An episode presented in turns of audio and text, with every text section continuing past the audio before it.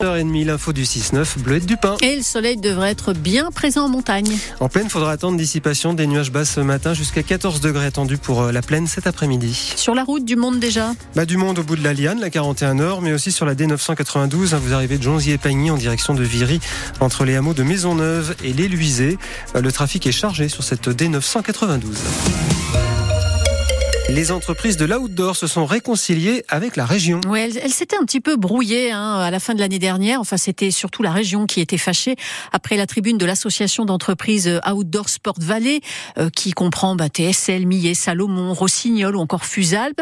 Euh, sur les JO d'hiver de 2030 dans les Alpes françaises, les entreprises appelaient à des jeux sobres et respectueux de l'environnement.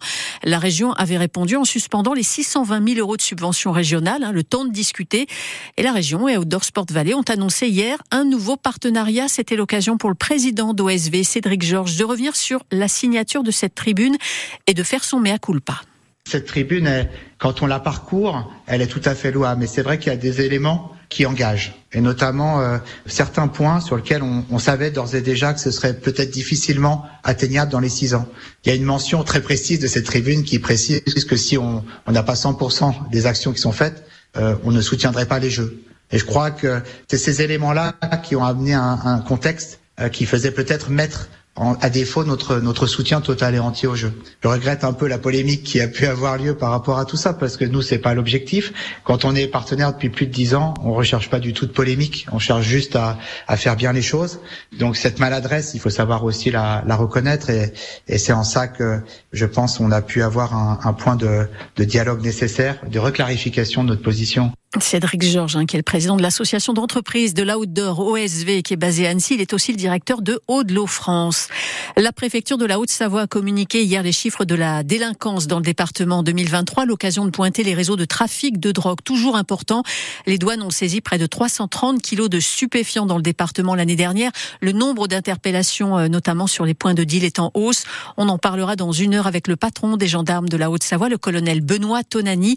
Autre constat, les refus d'obtempérer sont en hausse, les refus de contrôle routier, tout comme le nombre de victimes d'escroqueries euh, par téléphone, mail ou, SMS en hausse aussi.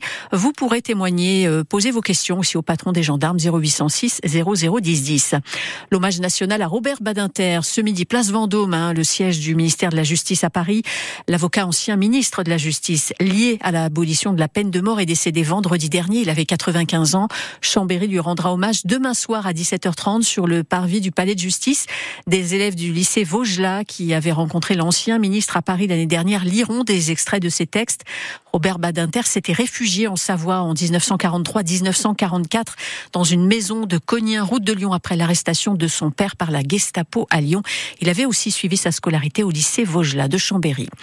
La colère des agriculteurs est-elle vraiment retombée? Les syndicats agricoles demandent à faire un point. Dix jours après les annonces du gouvernement, le Premier ministre reçoit la FNSEA et les jeunes agriculteurs cet après après-midi à Matignon. Ce matin, des éleveurs de l'Association des producteurs de lait indépendants se rendent à Paris. Ils vont prendre la parole devant l'Assemblée nationale après une manifestation. Ils considèrent qu'il manque dans les annonces des mesures pour un meilleur prix de vente des productions agricoles. Stop ou encore pour les Françaises aux mondiaux de biathlon. La suite en fin d'après-midi avec le 15 km en individuel à Nové Miesto. Tout le monde s'attend à voir Julia Simon poursuivre sa radia de médailles d'or, trois déjà en autant de courses. Certains commencent même à parler de potentiel grand chelem pour la biathlète des saisies d'ici dimanche. Elle n'a fait qu'une seule faute au tir depuis mercredi dernier, Julien Laurent. 39 sur 40 au tir, parmi les plus rapides sur les skis et en confiance maximale ou presque, sans oublier la qualité de la glisse offerte par les techniciens français sur cette triste neige tchèque. Tout semble réuni, c'est vrai, pour voir Julia Simon se parer d'or encore et encore. Elle y pense un peu, évidemment, mais chaque chose en son temps. Après, il y a aussi le côté émotionnel hein, euh, à gérer aussi. C'est ça pompe de, de, l'énergie. Euh, par contre, euh, je pense que j'ai la tronche quand il faut y aller dans un dernier tour. J'ai la tronche et, et c'est ce qui peut aussi faire la différence. Parce que les autres Français elle aussi reste très ambitieuse, notamment Justine Brezas-Boucher et ses trois médailles également déjà sur ces mondiaux. Moi, je vais me préparer de la meilleure façon pour aller chercher l'or parce que ça m'anime aujourd'hui. Et puis voilà, j'ai le bronze, l'argent, euh, l'or en relais.